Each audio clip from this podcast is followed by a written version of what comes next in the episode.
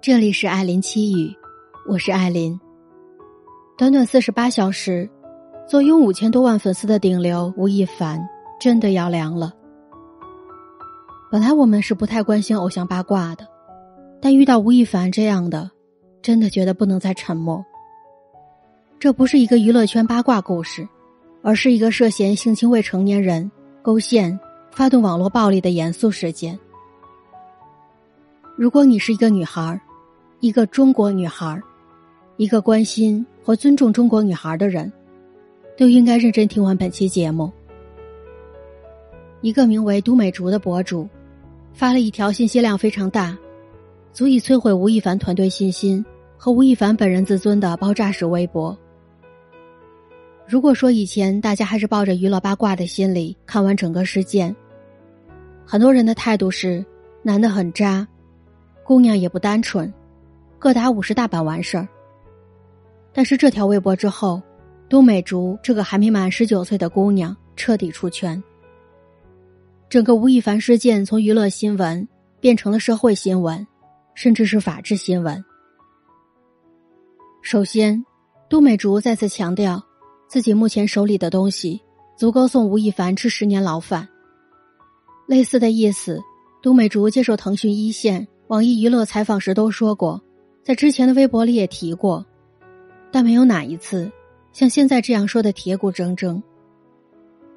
都美竹身边有律师，吴亦凡给他转钱时，他说过让律师朋友帮他分析，发现是个陷阱，目的就是坐实他敲诈。吴亦凡那边的团队同样也很厉害，如今事件闹这么大，都美竹说的每一句话。都足以让吴亦凡反咬诽谤。其次，举重若轻的得点小料，足以摧毁吴亦凡的朋友圈，让他成为孤家寡人。第三，公布床上细节，直接把吴亦凡锤到社死。性瘾、自恋，逼女孩承认他很厉害，对所有女孩说同一套台词。事实上，现在全网都在跟都美竹一起。管吴亦凡叫吴谦。都美竹在微博中写道：“你知道真实感受是什么样吗？大概率，就是你想挖鼻屎，本来想用手指，但是只能用牙签这么一种感觉。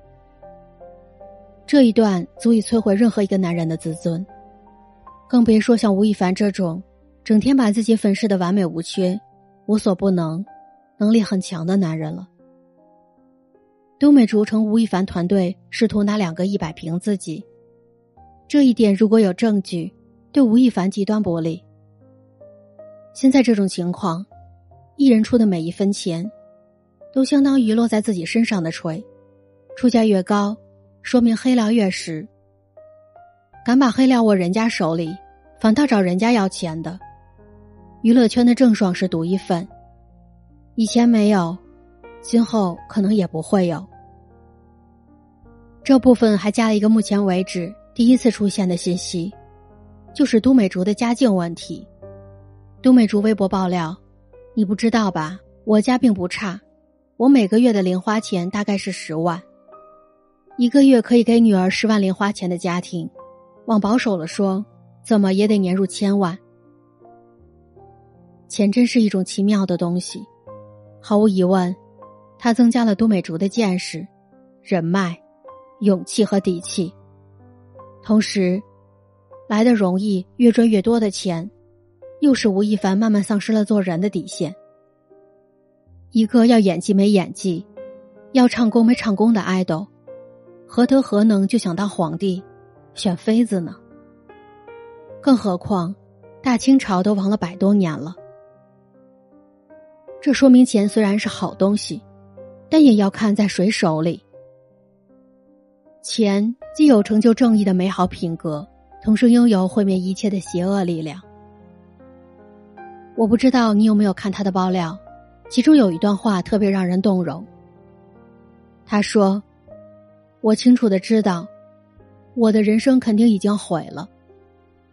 虽然我只和无一人发生过性关系，但大众已经认为我是烂裤裆。将来我的老公、我的婆婆。”只要吵架，肯定动不动就要拿这个说事。没准我的孩子在幼儿园，还会被叫做公交车的孩子。我的人生是毁了，但是我不能毁了他们的，因为我是个人。很多人都佩服都美竹这样的姑娘，因为她真的什么都明白。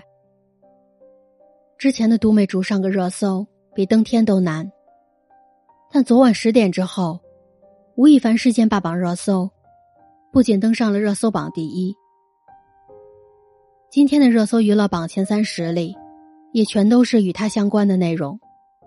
这阵容可以说是空前绝后。品牌方面。反应最快的是韩束，他是第一个宣布与吴亦凡解约。韩束直播间平时只有几十个人的观看，但昨晚解约之后，瞬间涌入了几十万人，观看人数最高时有三百六十多万，暴涨百分之四百。二百九十九元的产品，被网友自发抬价到一千二百二十八元成交，整场直播销售额将近三百多万。是平时的百分之八百六十八。与此同时，除了韩束、王者荣耀、云听、立白、资源、德宝等等，明确宣布与吴亦凡解约。个人方面，反应最快的是李雪琴。之前李雪琴的置顶微博一直是让她爆火出圈的 CP 梗：“吴亦凡你好，我是李雪琴。”与吴亦凡传过绯闻的青牛郑薇，也将二零一九年回应与吴亦凡关系的那条微博重新置顶。不知是反讽，还是不堪骚扰，或者感觉受辱，忙着和吴亦凡撇清关系。之后，吴亦凡本人发微博回应，重点为没有选妃、诱奸、迷奸、未成年人，把不触犯法律拿捏的死死的。与此同时。又有两个女生站了出来，一个是魏雨欣，一个是前女团成员张丹三。魏雨欣晒出的聊天记录和转账截图显示，两个人曾经交往。吴亦凡对所有女生的套路一模一样，而女孩们却误以为是独一无二的爱情。张丹三的聊天记录信息量更大，其中不乏吴亦凡以要正经谈恋爱、跟女孩结婚为由。哄骗女孩与他见面，以及试探女孩是否有过性经验的内容。像女孩子第一次很重要，男生没有什么第一次直说，这种恶臭的腔调，真的让我重新理解了王思聪与吴亦凡为什么说自己是传统男人，就是以传统的标准要求女性，搞封建社会的那一套。男人三妻四妾，女人贞洁牌坊。不管都美竹所言是否美剧属实，吴亦凡混乱的私生活，已经注定他不配再做偶像。一个人当红时，公众喜欢猜测他背后的资本、资源，以及他们头上似乎无所不能的大金主。等大厦轰然倒塌，我们才发现，流量明星身上最有价值的，不过是一个“是”字，是头正进时。车见车载，花见花开。每个喜欢他的人，都是他通往黄金宫殿的铺路砖。待他日树倒猢狲散，没了这个世子，所谓的资本，可能跑得比猴子还快。一个人的恶，是有许多人无条件、无原则的喜欢和纵容伟大的。所谓的顶流。某种意义上也是一种不合理、权力的集中与垄断。二零一六年，当小 G 娜第一次爆出吴亦凡身为爱豆不负责任，多少男人骂小 G 娜奇葩网红蹭热度，多少女人羡慕平平无奇的她睡到了吴亦凡这样的顶流，甚至粉丝中不乏这样的言论：优质偶像睡粉是给粉丝发福利。如今看来。那是一个原本可以让吴亦凡避免今天这种崩塌的好机会。如果他的公司、身边人、粉丝、家人可以约束到他，让他给小 J 娜道个歉，告诉他一段正常的情感关系，无论时间长短，都要敢做敢当，善始善终，那吴亦凡这个纯情大男孩或许有机会获得些成长。然而现在我们看到的，是团队一味操控舆论，给女方泼脏水，认为女孩所谓的受伤害，是利用吴亦凡炒作自己。唯利是图的产业链，为吴亦凡这棵摇钱树建立了一个畸形的王国。一方面受益于吴亦凡的商业价值，拼命吸血；另一方面，保护吴亦凡在恶之路上越走越远。这里是艾琳七语，我是艾琳，Allen。今天讲吴亦凡，我并不希望仅仅是娱乐八卦看热闹，或者墙倒众人推。与八卦相比，我更想讨论的是，我们的娱乐环境需要什么样的顶流。以及什么样的人，才配成为顶流？明星只是一份职业，是娱乐产业链中的一个螺丝钉。那是谁让他们拥有了如此至高无上的权利呢？这或许是整个社会需要反思的问题。